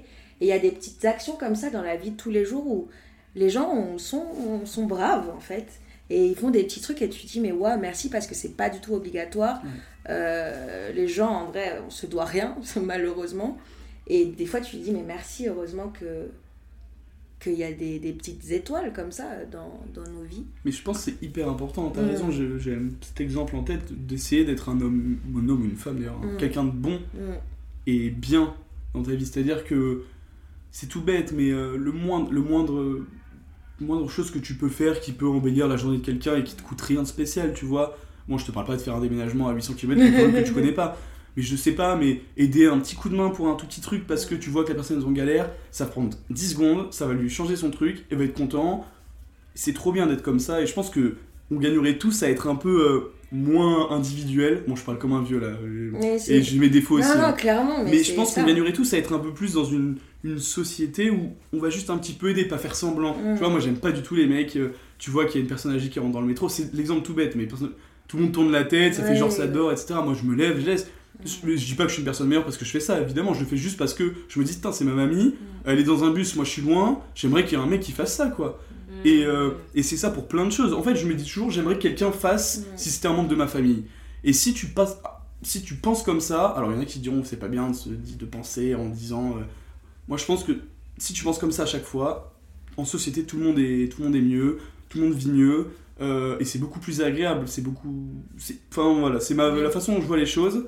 Et je pense que c'est une bonne façon, euh, voilà, en Ouais, toute humilité évidemment. Ouais. Non, mais je suis d'accord. Et après, je me dis, enfin, évidemment qu'à l'échelle individuelle, je me dis que c'est très bien si tout le monde tend vers ça. Et je me dis, qu'est-ce qui fait qu'à l'échelle collective, ce soit, enfin, ça se passe pas toujours comme ça? Parce que euh, on prend plusieurs euh, modèles de société où on va te dire, bah, dans tel pays, évidemment que les gens le font, ici moins. Et je me dis, il y a peut-être quelque chose dans le mode de vie euh, que tu as ou qu'on t'impose, entre guillemets, qui fait que tu te renfermes. euh, sur toi, que tu as moins de temps aussi de disponibilité. Mm. Après, évidemment, il y a des gens qui me diront, euh, bon, euh, quand tu es bien élevé, tu le fais toujours, ou, ou voilà. Mais je pense qu'il y a aussi, au-delà de l'éducation et du machin, il y a tout ce qui pèse sur les épaules et qui fait que les gens euh, le font naturellement moins. Mais c'est exactement ça. Justement, quand Mais c'est pour ça parlais, que, comme tu dis, c'est un effort à faire de se dire, vraiment. enfin, oui, que si ça vient pas naturellement, bon, c'est pas grave, on a le droit, je sais pas, euh, d'être tout le temps épuisé ou de vouloir être allongé dans le Mmh. métro. mais que c'est, euh, comme tu dis, quand même un effort à se mettre dans la tête. Mais euh, qu'est-ce que tu disais déjà? Mais justement, le fait que tu disais, euh, c'est. Enfin, non, en gros, quand tu parlais, je me disais, c'est ouf parce que quand tu voyages, tu te rends compte vraiment de ce décalage et que tu rentres à Paris, on est vraiment les bestes, les Parisiens, et que tu vois que les gens ont la flemme et que les gens sont pas contents. Et du coup, je me disais, ouais, quand je voyage, quand je vais dans d'autres pays, c'est tellement différent. Tellement Et en fait, je me suis nous. dit, mais vraiment, et je me suis dit, en fait, juste prendre Paris-Marseille. Il y a une différence au niveau de la dynamique des gens. Oui, mais c'est pour ça que C'est très je- parisien, je pense pas que ce soit Ouais. euh, à l'échelle, enfin, C'est c'est pas dans la génétique, Mm. les gens parisiens sont comme ça, mais je pense que t'es aussi victime Ouais, d'un mode de vie, euh, d'un truc qui fait que, enfin, je dis pas que ça excuse les gens d'être euh, impolis, mais tu vois, justement, quand c'est aussi marqué euh, d'une ville à l'autre ou d'un pays ouais. à l'autre, c'est aussi qu'il y a des forces un peu qui dépassent l'individuel, qui Bien sûr. Ah, bien sûr, c'est Déjà, tu que je prends la ligne un 13 effort, tous les matins, en vrai, même si t'es la personne la plus. Au bout d'un moment, euh, tu. T'es au bord du burn-out. C'est sûr que tu vas briller à un moment, donc oui. Tu sors de la ligne 13 et même si tu t'es réveillé au max, c'est sûr que ton mood il est descendu à un minimum, tu vois. C'est vrai. Mais ouais, j'avoue, c'est vrai, parce qu'en vrai, on, est- on en est tous conscients au final. Mais c'est pas comme si les choses changeaient, ou genre même si tous les trois là demain on se dit ok on va faire une action bien tous les jours aider quelqu'un, Bien sûr, bien sûr. je pense pas que ça. Faut essayer de le faire, mais c'est que- Exactement. Et surtout à Paris où, même un truc tout bête, mais c'est vrai qu'on marche beaucoup plus vite quand on est à Paris, quand on est ailleurs. Ah mais clairement. Tu vois Et je pense que t'es pris dans un truc, mais, je- mais c'est important d'essayer au moins de Mm. se dire bon, j'ai essayé de faire, de faire ce petit truc, ce petit effort. Et si tout le monde essaye de faire ce petit effort, à la fin, ça, c'est un effort général et c'est trop Ouais. bien. Mais bon, c'est très utopique et je pense que ça n'arrivera sans doute jamais. Mais au moins, Et je ouais. rentre chez moi, le soir, je me dis bon, j'ai fait, euh, j'ai essayé de faire, de faire quelque chose de bien, je suis bien avec moi-même et voilà. Alors que si jamais je tourne, les- je tourne la tête quand je vois qu'il y a une personne en galère, pff, Hmm. c'est pas top. Euh, Après, je pense que je vivrais très bien aussi avec, hein, mais c'est pas top, Oui, c'est oui. pas bien. Et puis euh. tu, quand tu le fais une fois, t'arrives à le faire deux Oui, fois. oui, euh, oui, et après, c'est. On a parlé des musiciens, des aventuriers et des sportifs. Est-ce que vous pensez qu'il y a un autre type de personnage qui pourrait euh, demain être un peu euh, héroïsé? Enfin, Encore une fois, depuis le début, j'utilise le mot héros, c'est vraiment euh, en sortant du métier, mais plus. Enfin, c'est des figures, euh, de l'aventurier, de l'artiste, du truc. euh. Et bah justement, je pense que des... c'est un métier, mais les mecs comme Thomas Pesquet, ou même, bah du coup c'est euh, c'est Armstrong qui va, qui va sur la Lune. C'est un héros à son... Dans, son, dans son style, tu vois, il, il a marqué l'histoire le mec. Parce que bon, personne n'ira sur la Lune, sauf peut-être dans 100 ans, quand euh, on aura de quoi faire et que tu auras des, des centaines de millions de- d'euros à dépenser. Mais c'est des mecs qui ont marqué, qui ont marqué une époque, qui ont Mm. fait un, un changement énorme après ce Pesquet. Bah, bon, ça a été déjà fait, tu vois, mais il le fait, il représente la France en plus, on est tous trop contents. Et c'est un mec, c'est un peu le genre idéal, ce mec, quand tu l'écoutes Mm. parler, euh, très gentil, très intelligent, t'as pas trop de défauts, quoi. Tu te dis, putain, bon, je suis loin de tout ça, moi. hein. Mm. Mais, euh, mais je pense que c'est tu sais, ces choses qui marquent l'histoire et qui sortent de ce truc politique, euh, sport, culture. Mais je, dois sans doute avoir d'autres exemples. Mais oui, c'est vrai, là, je pense aux gens qui ont fait des inventions. Par exemple, la personne qui a Oui, inventé le téléphone. totalement. Genre, je me dis, c'est un Ouais. héros, mais Ouais. sur une période infinie. Ouais, Thomas Edison, fou, oui, comme ça. exactement. C'est vrai, j'avais changé la vie des gens. J'avais pas du tout pensé. C'est des métiers, du coup. Mm, mm. Parce qu'ils Oui, ont inventé oui, quelque chose. Mais c'est vrai qu'en fait, c'est grâce à eux qu'on est là. Bah regarde, ton podcast, c'est grâce à lui là. Hein. Exactement en fait. Tu vois Et streamer. Oui, c'est pour ça que je pense du coup à demain, Mm. à quoi ça pourrait ressembler. Qui ça pourrait être. Bah sans doute des... Il y aura sans doute un mec qui va être capable de, de nous d'inventer un truc qui va changer notre vie à tous, tu vois. Ouais, peut-être un- sauver la planète. Oui, par exemple. Euh, ça peut être un, un- Bah, si, bah, typiquement, je crois que la fusion nucléaire, c'est considéré comme dès que la recherche aura abouti, on aura de l'électricité, enfin de l'électricité, de l'énergie en, à- en pagaille et euh, sans, euh, sans euh, niquer la planète, entre guillemets. Le mec qui va réussir, enfin, ce sera pas qu'un seul mec, ce sera plusieurs mecs, mais voilà. Euh, J'ai dit mec à chaque fois, il y a Oui. pas de. voilà. Humain, humain. Mais l'humain ouais, qui, qui va trouver ça, enfin l'équipe, ils vont changer, ils vont tout changer en fait, parce que là on est comme Mm. une société où c'est une grosse problématique, l'écologie. Là c'est-à-dire que quelqu'un, une équipe va réussir à trouver une solution importante pour sortir de pas mal de choses. Euh, euh, à voir. Je pense que ça peut être ça, ça peut être plein de choses, des mecs euh, dans l'électronique, dans la. Mais c'est dur à dire en vrai. hein. Oui, non, mais oui, en plus. Enfin, je me demande d'inventer. Ouais, ouais, je suis en train d'imaginer. Parce que moi je veux bien, je deviens milliardaire après. hein, mais bon. Clairement, en fait, je balance mon idée, tout va bien se passer. Non, mais oui. Moi, je me demande aussi souvent si euh, des personnages qu'on admirera beaucoup, ce seront des personnages moins lisses.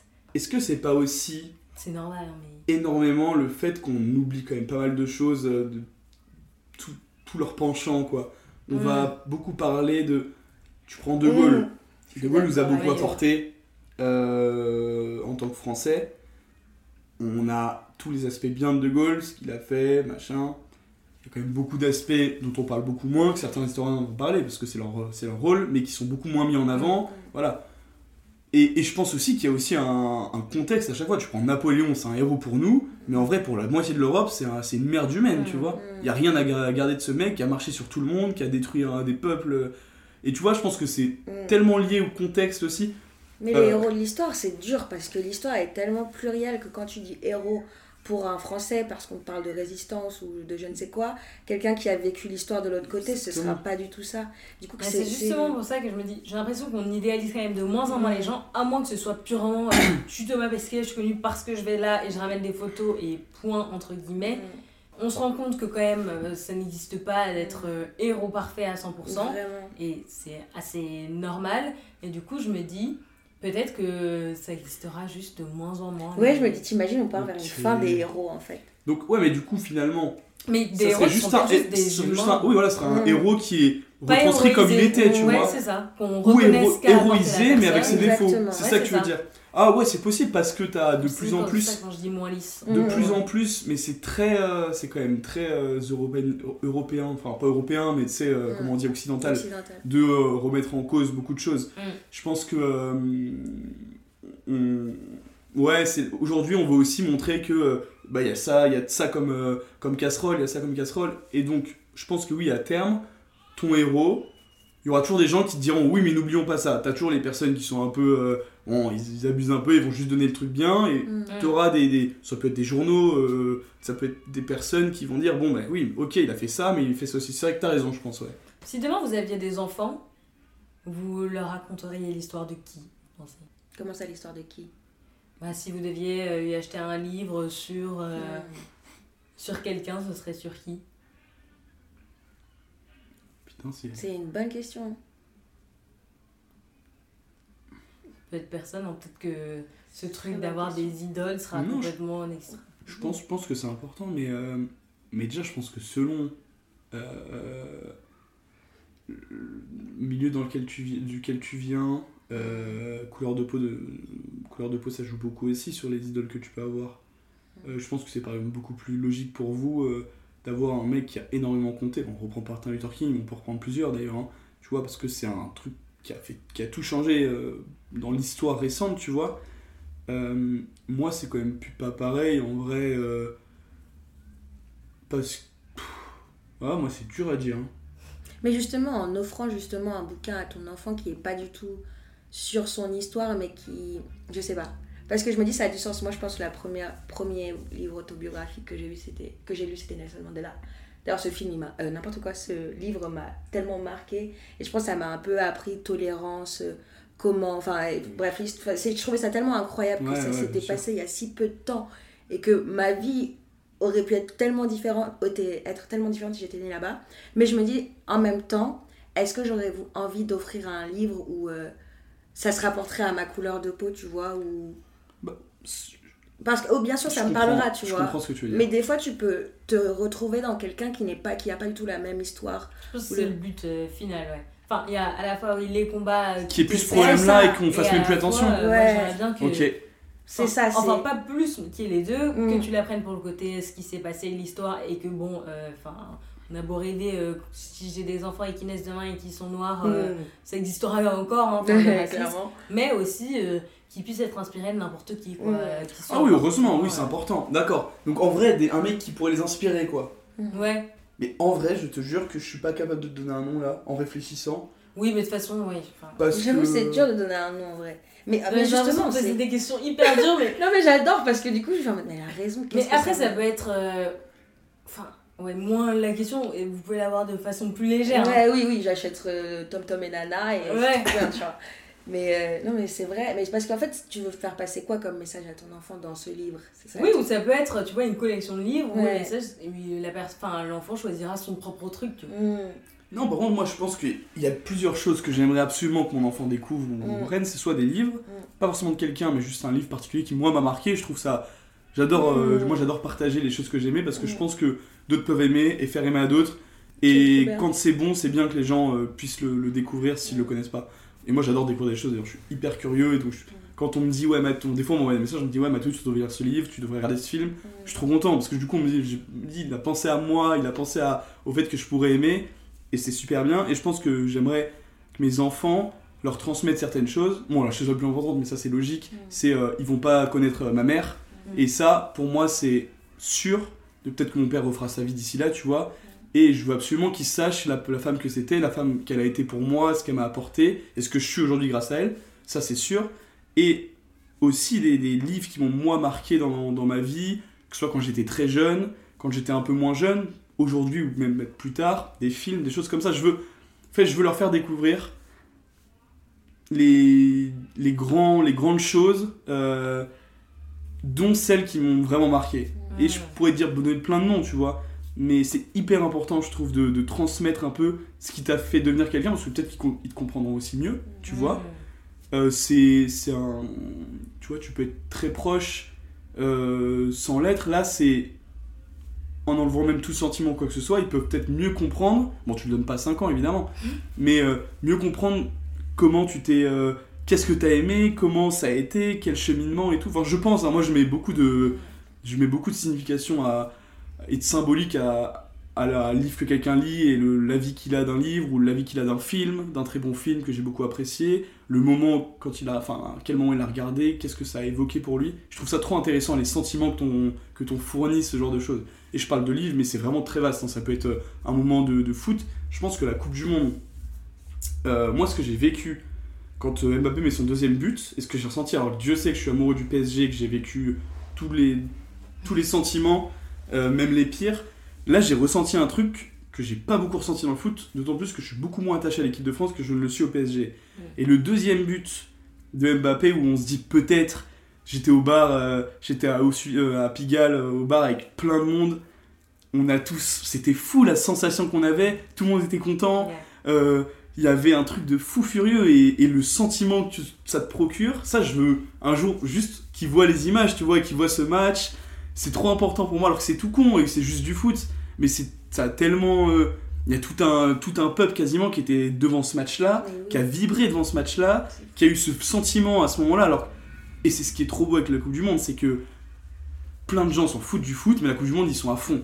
Et moi c'est ce que j'adore avec la Coupe du Monde euh, le fait de voir avec les gens même des gens qui bon c'est relou quand ils commencent à donner leurs analyses alors qu'ils comprennent rien mais c'est incroyable ce que tu tout le monde ressent la même chose tu as des personnes qui regardent 10 matchs tous les 4 ans, c'est pas un coup du monde, qui sont en pleurs à la fin du match. Et je me dis, putain, mais le foot sur ça, c'est trop beau. Et je pense que les moments comme ça qui ont compté, il faut que mon, fils ou ma fille le voit. Tu vois? Après, c'est vraiment très personnel cet avis-là. Mais je trouve ça trop bien de partager les moments qui t'ont marqué. Ok, je vois. Peut-être euh, parce que j'ai beaucoup parlé. Non, mais je suis complètement d'accord en vrai. Des fois, tu as envie de partager des moments de vie avec des gens où tu, tu, tu veux juste leur transmettre l'émotion que tu as ressentie à ce moment-là. Et c'est trop bien de vouloir partager des, des souvenirs comme ça. Parce que tu sais, c'est déjà passé, mais tu veux, tu veux qu'elle puisse, il ou elle puisse comprendre exactement ce que tu as ressenti. Et un jour, il va vivre un truc et il va se dire, waouh, ça se trouve, c'était ça. Enfin, c'est, c'est trop beau, en fait. c'est comme quand ta mamie ou tes grands-parents, ils sont partis en voyage, ils te montrent des photos ou des photos de mage. Mm. Alors peut-être qu'il y en a qui s'en foutent, mais moi, je suis trop content, j'aime mm. bien. En plus, je sais pas comment ils font, mais ils se rappellent trop bien des détails. Moi, mon truc en Inde, il y a plein de trucs que j'ai complètement oublié. Eux, ils se rappellent, ils voient la photo, ils disent, ah, c'était là, on avait fait ça, on avait fait ça. Moi, j'étais obligé de noter des trucs parce que je me rappelais plus toutes mes journées. Et tu sais, tu les écoutes, moi je suis trop content. Et c'est vraiment un truc que j'aime beaucoup, partager, voilà. Très personnel, je pense que tout le monde n'est pas comme moi, mais, euh, mais voilà. Ok, je vois. Bon bah, je crois que c'est la fin. Mhm. Très bien. Vous voulez ajouter quelque chose euh... bah toi tu parlais beaucoup de ta mère, tu vois. je me suis dit, enfin, je pensais à mes parents et je me suis dit en vrai c'est mes héros du quotidien aussi. Bien sûr. Et je me suis dit, c'est. Bah, déjà, sans eux, on n'est pas là, en fait. Donc, à partir Ça, c'est sûr. voilà. Mais, euh, mais souvent, euh, tu sais, quand les gens ils commencent à être célèbres, ou quand j'aime trop regarder euh, les remises de César ou d'Oscar, où ils remercient leurs leur conjoints, leurs parents, et parce qu'ils ont cru en leurs rêves, ou juste, des fois, tu as des parents qui vont avoir un impact, même si c'est pas une bonne chose, ça va permettre à l'enfant de savoir qu'il ne voudra jamais aller dans cette direction. Et je me dis, en vrai, c'est un peu ton héros de la vie. Comment ta, ta vie va s'aménager? Ils ont un peu un rôle un rôle important, que ce soit en bien ou en mal. Et, et tu, justement, tu dirais aujourd'hui, si la personne que tu es, sur quels aspects tu remercies énormément tes parents mm. d'être sur aspect, même pas, pas, que personnalité, les centres d'intérêt et tout. Est-ce qu'il y a des trucs où chaque jour tu te dis putain. Ouais, mais déjà, en gros, tu, sais, je suis première génération. Euh, du coup, mes parents ont quitté le Togo pour venir en France, tu vois. Ouais. Et des fois, je me dis, en fait, leur mouvement à eux de décider d'aller d'un pays à un autre, ça m'a amené dans une vie complètement différente. Et je me dis j'aurais jamais rencontré certaines personnes. Il y a des choix comme ça où bon ils avaient leur raison de partir tu vois. Mais je me dis moi à mon âge je me dis je dois partir dans un pays où j'ai pas de enfin je suis pas avec mes proches j'ai pas ma famille. Et c'est pas juste parce que j'ai envie de changer de métier que je suis expat et c'est simple. Enfin je me dis c'est des choix comme ça qui vont dicter ma vie et c'est trop bien. Je leur dis merci en fait je sais pas. Et, et si tu avais des au quotidien, par exemple, sur la personne que t'es, tu penses qu'il y a quelque chose qui t'ont. Ouais, en vrai, bah justement, comme tu dis, le partage. juste, j'ai toujours envie de partager avec les gens ou de parler avec les gens, tu sais, de découvrir les gens. Genre, curieuse en fait, comme tu dis. Et c'est des choses que je me rends pas compte sur le moment. Je me dis, c'est juste ma personnalité, je suis née comme ça. Mais euh, je me dis qu'en fait, je me rends compte qu'au quotidien, tu sais, c'est des petits trucs où on dîne ensemble. Et c'est juste des transmissions qui se font, mais vraiment de manière euh, implicite, mais ça forme euh, la personne que tu es. Et par exemple, là, tu vois, je, vois tous les bouquins chez Dior et je me dis, c'est ils t'ont transmis un truc c'est genre c'est vraiment tu te réveilles tu vois tes parents lire et tu te dis qu'est-ce que tu lis? Et c'est pas en mode genre on fait ça il faut que toi aussi t'apprennes c'est vraiment transmis de manière implicite et c'est trop bien parce que du coup ça, ça, ça crée la personne intéressante que t'es. Et en vrai genre sans eux t'es personne en fait. C'est incroyable. Ouais c'est parce que moi je sais que euh, sur beaucoup de choses hmm. il y a je c'est mes parents par exemple moi mes centres d'intérêt hmm qui sont beaucoup liés à la culture, bon le sport aussi, mais beaucoup liés à la culture, c'est 100% mes parents. J'ai été dégoûté moi quand j'étais jeune parce que j'y allais beaucoup trop. Mhm. Euh, j'allais, euh, mon père dirigeait un théâtre, ma mère était prof, donc ma mère tous les vendredis, tous les samedis, on était au théâtre euh, à droite, à gauche. à 14, 13, 14 ans, quand tout le monde regardait le catch ou regardait des matchs de foot, moi j'étais au théâtre, ou j'étais reparti voir un spectacle, etc. J'en pouvais plus. Vraiment, pendant 3 ans, j'étais incapable, incapable d'y aller. C'était insupportable. Les musées, dès qu'on allait dans un endroit, fallait qu'on fasse un musée. Alors, moi, mes potes, ils allaient en Espagne, ils allaient au bord de la mer, ils faisaient rien. Euh, moi, on allait dans une ville, même la ville la plus paumée, s'il y avait un musée, on faisait le musée. Mhm. Et moi, j'étais dégoûté à ce moment-là. Et c'est avec le temps que je me suis rendu compte à quel point ça m'a apporté énormément. Et du coup, c'est en fait, c'était héros du quotidien, mais à l'époque, je le voyais pas du tout comme ça. C'est-à-dire qu'à l'époque, c'était j'en pouvais plus. Et à un moment, ma mère a compris. Elle m'a dit c'est bon, ok, viens pas, je vais y aller tout seul ou j'y vais avec Luna, ma petite soeur, du coup. Et, euh, et donc, c'est un peu après, quand tu mûris, que tu vois à quel point ils m'ont apporté. Et, et un autre point, c'est quand ma mère décède, tu, tu héroïses encore plus la personne qu'elle était. C'est-à-dire que. Euh, euh, moi, j'ai vécu avec mes deux parents et c'était très équilibré. C'était famille féministe, donc très équilibré sur tout. Et ça m'a sans doute euh, permis de bien vivre ce qui s'est passé. Mais euh, toute la personne que je suis, il y a plein de choses où je me dis putain, mais euh, c'est fou tout ce qu'elle m'a apporté euh, en termes de culture, en termes d'amour de, de, la lecture, euh, le cinéma aussi, parce que m'ont fait voir des films genre du Hitchcock à 10 ans, ça n'a aucun sens en vrai, mais j'ai commencé à regarder des trucs comme ça très tôt, et ils m'ont rendu très curieux, ils ont... Et je suis trop content de, ce que je suis devenu grâce à ça, alors même que je m'en rendais pas du tout compte et que je le reprochais presque à l'époque, tu vois. Euh, et, je l'ai dit à mon père la dernière fois, parce que c'est important qu'il le sache, que mon père, c'est euh, des fois, il va me dire euh, Bah tiens, Mathieu, tu devrais aller voir cette, cette pièce de, théâtre parce que tu as aimé. Ou il m'appelle et me dit Viens, on va voir cette pièce. tu vois, et je trouve ça trop bien, ce partage avec ton père ou ta mère de, de trucs, de centres d'intérêt commun en fait. Et, là, c'est bon, la culture, c'est bien, mais ça pourrait même une voiture ou quoi que ce soit. Si quelqu'un, son père est fan d'automobile et partage avec son fils des trucs, c'est trop important de ce partage de, de, passion et, de faire des trucs en commun parce que ça te donne un lien toute ta vie. Et après la mort, par exemple, quelqu'un qui est fan de voiture, euh, son, grand-père est fan de voiture, qui, son père sera fan de voiture, son fils aussi, ou alors c'est fan de voiture, bon j'aurais pu rendre un autre truc, mais c'est un truc qui c'est de génération en génération, je trouve ça trop bien.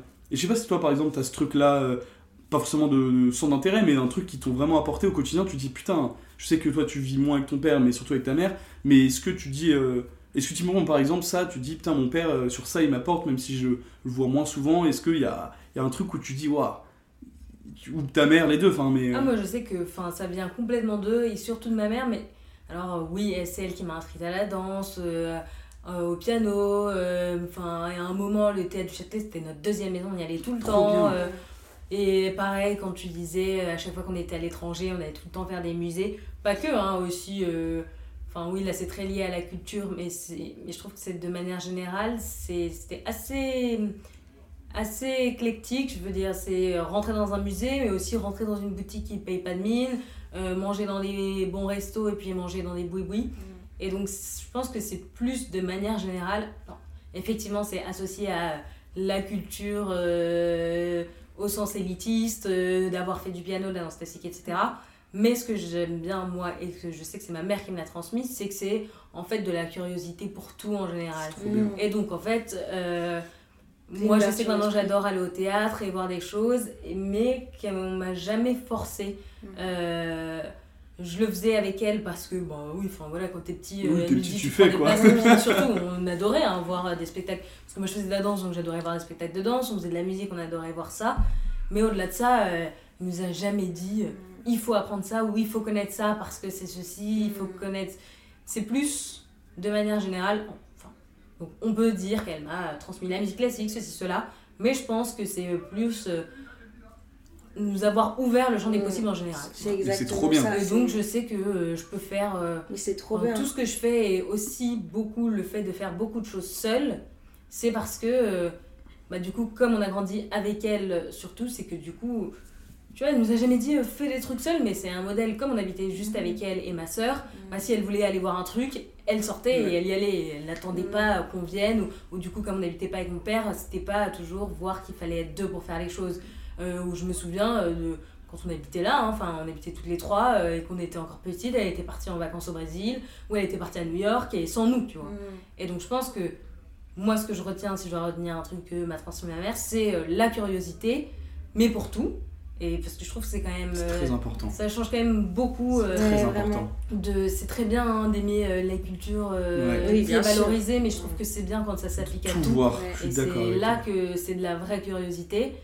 Euh, après, on n'est pas obligé de tout aimer, mais au moins être capable de tout voir. Et le fait de n'attendre personne, et moi je trouve que c'est quelque chose qui m'a beaucoup marqué. J'ai l'impression de beaucoup longtemps avoir euh, dit à mes amis Allez, viens avec moi, voir ceci, voir ça. Et à partir du moment où tu te dis Bon, euh, tu rates une pièce, deux pièces, trois pièces, et tu te dis En fait, est-ce que je vais rater toute ma vie des trucs Pas en méprisant mes amis, ah, parce qu'ils aiment pas ça, juste s'ils ont moins envie que moi, ça doit pas m'empêcher d'y aller. Et donc je pense que c'est ça, c'est d'être curieux de tout et surtout de n'attendre personne. Euh, Indépendante et curieuse. C'est une qualité de ouf. Mais c'est trop bien parce que là, avec ce que tu dis, je me dis au final, elle t'a montré qu'en fait, le champ des possibilités, et après, toi, tu t'allais où tu avais envie d'aller, ou ce qui t'intéressait. Et je me dis au final, quelqu'un, enfin, les héros, quand je pense à héros maintenant, pas dans le sens noble, je me dis c'est quelqu'un qui te permet de comprendre que c'est possible ou quelqu'un qui va te faire comprendre que tu peux faire quelque chose, que c'est pas parce que toi et moi on est super différents ou qu'on vient pas du même endroit toi aussi tu peux y arriver dans ton microcosme avec tes moyens. Et comme, comme tu l'as dit, si tu as envie de faire un truc, en fait, tu, tu, tu prends ta force et tu vas tout seul. Et on n'est jamais mieux servi même, par soi-même. Même tes amis aussi. Mm. J'écoutais bah, ton, le podcast avec, je me rappelle plus comment, enfin je sais plus c'est laquelle des, des, trois, celle qui parlait de son meilleur ami Vincent. Là, ouais, c'est euh, qui est, ouais. ouais. voilà. Je trouvais euh, la façon dont tu Ouais. parlais de ce mec était absolument magnifique d'ailleurs. Euh, et ça peut être aussi ça, hein, parce que ce que j'ai compris, il avait, euh, il avait des problèmes de santé, elle, des fois il était en dépression, et ce qu'il a fait pour elle alors qu'il sortait juste après, de, juste après être sorti de l'hôpital psychiatrique, J'ai pas suivi, qu'est-ce qu'il a fait pour elle? en gros, Il l'a aidé à déménager euh, l'appartement de son père qui Mm. venait de décéder le jour où il sortait de l'hôpital. Et, et je me suis dit, tu vois, ça c'est pour moi, c'est euh, Ouais. un ami déjà un vrai, Clairement. et c'est un héros du quotidien, c'est un mec qui t'apporte du bonheur, qui t'apporte beaucoup de... beaucoup de... En fait, c'est un support quoi dans ta vie. Et je pense que c'est hyper important de... de, de faut pas jamais être ingrat. Je pense que Mm. moi, je sais que mes, mes amis m'ont beaucoup, m'ont beaucoup aidé, et c'est pour ça que j'ai sans doute bien vécu euh, décès de ma mère, c'est que mes meilleurs amis de, de, de très longue date, ils étaient là à l'hôpital, etc. Ils, ils ont pleuré avec moi, enfin... Et, et même, il n'y a pas besoin de faire ça pour être un bon ami, hein, évidemment. Mais ce que je veux dire, c'est que c'est des gens qui t'apportent au quotidien sur dès, si t'as besoin un moment. En fait, je pense que la définition d'un ami, pour moi, t'as les très bons potes et t'as les amis, et, et c'est, ou même des frères presque, ou des euh, frères ou sœurs, c'est, euh, ils t'apportent euh, un, un don de leur, de leur personne qui est pas forcément, ils ont pas forcément le temps à un moment, mais ils, ils font le nécessaire pour que toi tu puisses te sentir bien. Et moi, c'est ce que j'essaie de faire. Tu peux pas le faire à 150 000 personnes, mais, mais c'est des héros du quotidien aussi. Et je pense que c'est très important d'être bien entouré pour être heureux dans la vie. Voilà. Ouais.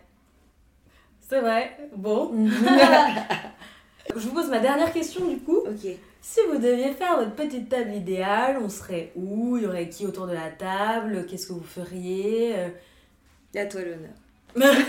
Je n'ai absolument Donc c'est-à-dire que ça serait un, un sujet, un endroit? Plutôt, ouais, un moment que tu dois créer, que je- ce soit. euh, une- D'ailleurs, c'est une table euh, ou sans table, hein, euh, mais un, plus un moment quoi. Un moment d'échange avec des gens? Ou pas, ou ça, ça peut être seul, c'est où est-ce que tu te mettrais, qu'est-ce que tu ferais, est-ce que tu mangerais, est-ce que tu jouerais à un jeu, qui tu serais, à quel endroit? Encore une fois, je pose toujours des questions, on a l'impression qu'il y a la bonne réponse, mais vraiment. ça peut être juste euh, celle à laquelle Genre, vous pensez. finalement, c'est euh, quel serait le moment idéal en- Ouais. dans un groupe, quoi, entre guillemets. Genre un, Si c'est un groupe pour toi. Ok, ouais, moi je suis un. Même si je suis pas. Je suis, je suis très solitaire pour les, les, toutes les expos, etc. J'attends personne, le- sinon on s'en sort pas comme tu disais. Mais j'adore moi être avec des gens. Et je pense que ça serait quoi? Avec du soleil déjà. Soleil, mais à l'ombre, tu sais, en Ouais. mode. euh, il fait bon, mais à l'ombre. Euh, dans un parc. Assis, euh, parce que moi je, je suis pas mettre en tailleur, hein, c'est pas possible. Assis donc avec les petites chaises Quechua euh, chill là. Et avec les gens que j'aime en vrai. Peu importe le nombre, en vrai. Des gens qui me. Ben, je sais pas, mais je pense. Peu importe ce qu'on fait en vrai, des gens qui discutent, on parle. euh, Ouais. Moi j'aime bien ça, mais c'est ça qui me rend heureux, moi. C'est de voir mes amis, voir les gens que j'aime. Amis, potes, famille. Et voilà. Ok, je vois. Ouais, en vrai, ce serait dans le même thème. hein. Moi, je pense que là, en vrai, peut-être à la plage, ce serait cool, genre une petite Ah, nappe, un, un lever de soleil en vrai, Ah, et genre une con. bonne enceinte. Et ouais, pareil avec euh, ma famille ou mes amis. Avec, avec pas mal de sons. Du Ouais, coup. ouais, tu vois, vraiment. moi j'imaginais vraiment s'il y a du son, c'est en mode un peu jazz. Genre Miles Davis en fond, tu vois. Ouais. Non, justement, tout le monde pourrait mettre son son et que ce serait vraiment intergénérationnel. Ok, ok, non mais. Ça, c'est le mood d'aujourd'hui après. Oui, oui, ça changera demain, Ouais, évidemment. mais ok. Mm. Toi, ce serait quoi? Euh... Ah, je sais pas. Mm. En plus, moi j'ai déjà répondu, donc à Ouais, chaque fois je vais une réponse. Euh, ça va être ma troisième, alors attends. Moi, je pense que j'irai me mettre de- sur la pelouse devant chez moi, enfin qui est juste là. Euh, euh, je ferai une température ambiante où j'ai ni chaud ni froid, j'ai tout le temps peur d'avoir froid moi et il faudrait vraiment la, la température parfaite où T'es bien quoi, t-shirt Ouais. t'es bien. Mm. j'ai pas besoin de m'inquiéter à avoir ma veste ou pas. Et je boirai du thé glacé. Mm. Et euh, je discuterai avec des amis, mais pas trop. Mm. Enfin, J'adore euh, les moments de groupe et tout, mais je crois que je suis quand même euh, plus faite pour les moments où il y a moins de gens. Un peu mm. deep. Ouais. Je comprends. Mm. C'est bien aussi. Ouais. Ou même, nous semble que ce soit deep, tu vois, je sais pas, genre euh, je me trouve parfois plus marrante quand je suis avec une personne. Mm. Ah ok, c'est marrant. Enfin, tu vois, il y a des gens qui sont drôles de manière assez universelle. Moi, je sais qu'il y a genre telle personne, je sais comment la faire rire, telle personne aussi. Si les deux sont à côté, je suis pas sûre que la magie fonctionne. Et tu vois, euh, donc plus savoir, euh, je pense que j'aurai trois personnes maximum avec moi. Ok. C'est déjà bien. Mmh, okay. On est trois là. Bon bah, merci beaucoup. Avec plaisir. Merci à toi.